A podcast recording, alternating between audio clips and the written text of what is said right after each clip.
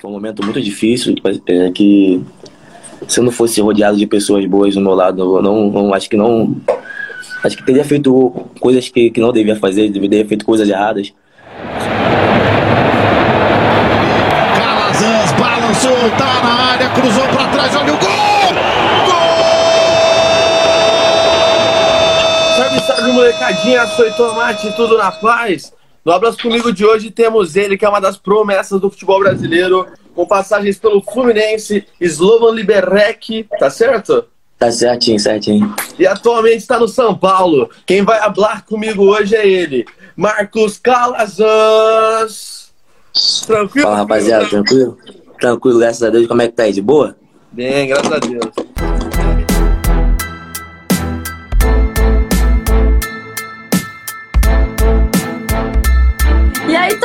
Tá na balada? Primeiramente, gostaria de ser tirado esse tempo da sua quarentena para a gente bater essa resenha. E para começarmos, queria que você me contasse um pouquinho do seu caminho até chegar em Xerém. É, então, eu comecei a jogar futebol com, com 13, 14 anos. Meu pai teve que largar a faculdade, as coisas para viver o meu sonho. É, desde novo nessa caminhada aí, cheguei no, no, no, Fluminense, fui. Na verdade, cheguei no Tigres, né? Na base no sub-14, sub-15. Fiquei seis meses, aí fiz, fiz um bom campeonato, eu junto com a equipe. Depois disso fui Fluminense. E as coisas foram fluindo até o caminho que eu tô hoje aí. Então, em 2015, pelo Fluminense já, você foi campeão brasileiro sub-20. O time era você, Matheus Pato, Douglas, o Pedro, que hoje está no Flamengo. Qual foi a fórmula para vocês serem campeão invicto? Então, acho que o grupo, primeiramente, era muito unido, né? A gente já se conhecia, porque a maioria dos jogadores são do Rio de Janeiro, então a gente já se conhecia desde novo e a gente jogou muito tempo junto. O time, praticamente, a base, jogava 5, 6 anos junto. Então, acho que um jogador já conhecia o outro, já sabia do, da forma que o outro gostava de receber a bola, da forma que o outro. Sabe, essas coisas de, de futebol acho que essa foi a principal, principal forma para a gente conseguir conquistar o campeonato e conquistar invicto ainda, né? Por que, que você acha que na copinha do ano seguinte vocês não conseguiram chegar tão longe? Aí vocês perderam pro Primavera de Indaiatuba, né? Isso, isso aí. Cara, é. Como a gente fala, no futebol tem coisa que não, não tem como explicar, né? A gente foi como franco favorito. Todo mundo falava que o favorito éramos nós. Só que chegou lá, acho que o time não, não encaixou. Saiu algumas peças importantes também, não, não puderam participar, como Douglas, como Matheus Pato, que atingiu a idade. Acho que o time não encaixou. Acho que esse, esse, ano, na verdade, não foi muito bom pra gente, né? A gente não conseguiu conquistar mais títulos da forma que conquistávamos. O ano anterior conquistamos sete títulos de oito, e no outro não conseguimos conquistar nenhum, sabe? Então não foi um ano muito bom para a nossa equipe. Mas mesmo assim, não, acho que não atrapalhou muito o planejamento individual de cada um. Acho que a maioria conseguiu, conseguiu chegar onde almejava. Ainda óbvio que almeja, almeja coisa maior. Mas individualmente não atrapalhou muito, mas o nosso time realmente não encaixou muito esse ano. Então, e você estava na base do Fluminense, antes mesmo de estrear profissionalmente, foi desbravar a República Tcheca. Foi, foi. Queria saber como que foi essa experiência. Eu fiquei, na verdade, esse ano que eu fui para a República Tcheca eu não iria subir, então o Fluminense, junto com meus empresários, fizeram um plano de carreira para eu passar um ano na Europa, né? Eu fiquei um ano na República Tcheca, aprendi muitas coisas, aprendi uma língua diferente, aprendi mais ou menos, né? Arranhava um pouquinho. É, aprendi uma cultura diferente, né? Uma, uma forma de, de pensar totalmente diferente. Acho que me ajudou muito na minha formação como homem. Acho que Aprendi muito, aprendi muito mais lá do que aprenderia se eu ficasse um ano no Brasil, sabe? É, vendo pro lado, pelo lado profissional não foi tão bom, né? Porque não é um país que tem muita cultura, assim, com futebol. Mas profissionalmente, assim, pessoalmente não é. Como personalidade de homem, caráter, eu acho que eu aprendi muito lá com isso. Então, é, eu ia te perguntar isso. Quanto você acha que essa experiência te ajudou no amadurecimento, tanto pessoal quanto profissional? Então, profissionalmente, não, eu não posso dizer que ajudou tanto assim, porque acho que a, a, forma de jogar do Brasil é totalmente diferente, acho que nossa cultura é, é totalmente diferente, e lá não, a cultura dele não é muito futebol. Mas, como eu disse, é, como, como homem, como caráter, eu aprendi muito. Eu conheci pessoas muito, muito legais que vou levar pro resto da minha vida. Tem um amigo lá que vira e mexe bem no Brasil para me visitar. Tô até devendo uma, uma visita a ele lá. E acho que isso aí me, me fez crescer muito. Me fez olhar, me fez olhar o mundo de uma forma diferente. Tem alguma história de algum perrengue que você passou lá por conta da língua, não sei? Perrengue por conta da língua não muito, porque esse meu amigo lá do que, que é tcheco também, né? Ele me ajudou muito, né? Ele se esforçava até para aprender um português, um espanhol, para tentar, sabe, se relacionar de uma forma mais fácil. Mas o perrengue mesmo era na comida. Eu fiquei seis meses comendo macarrão com salsicha, misto quente, que não sabia cozinhar, não sabia fazer nada. Até isso depois eu aprendi lá, né? Aprendi a cozinhar, aprendi a fazer outras coisas. Mas o maior perrengue mesmo foi com a comida. E como são as tchecas? são gatas, são gatas. É que mais é padrão, né? Loura, do olho azul, morena. Então, na sua volta ao Brasil, você fez sua estreia profissional pelo Flamengo Errou! no jogo contra o Volta Redonda. Fluminense, Porém, Fluminense. Me complica Hã? não.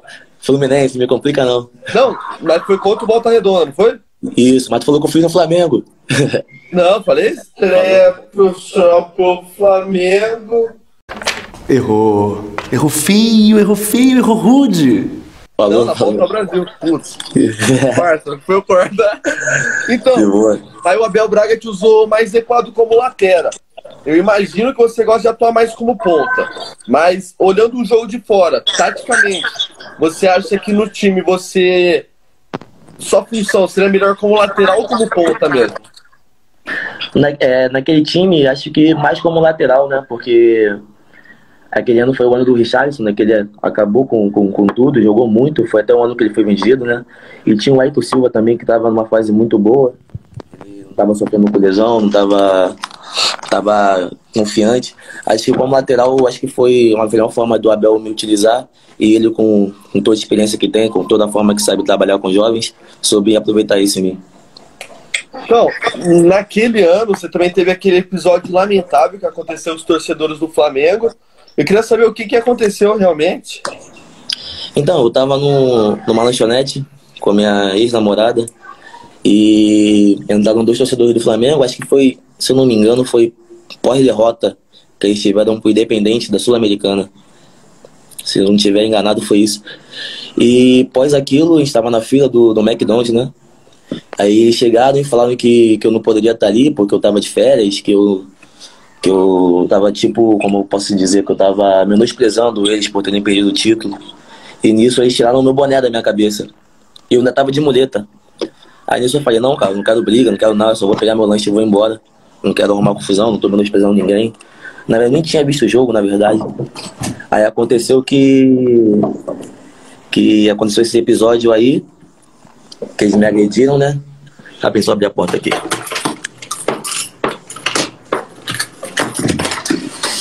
Que eles me agrediram. E foi isso, né, cara? É uma coisa que eu nem gosto de lembrar muito, porque. É, realmente foi um episódio muito pesado. Eu tive que fazer outra cirurgia.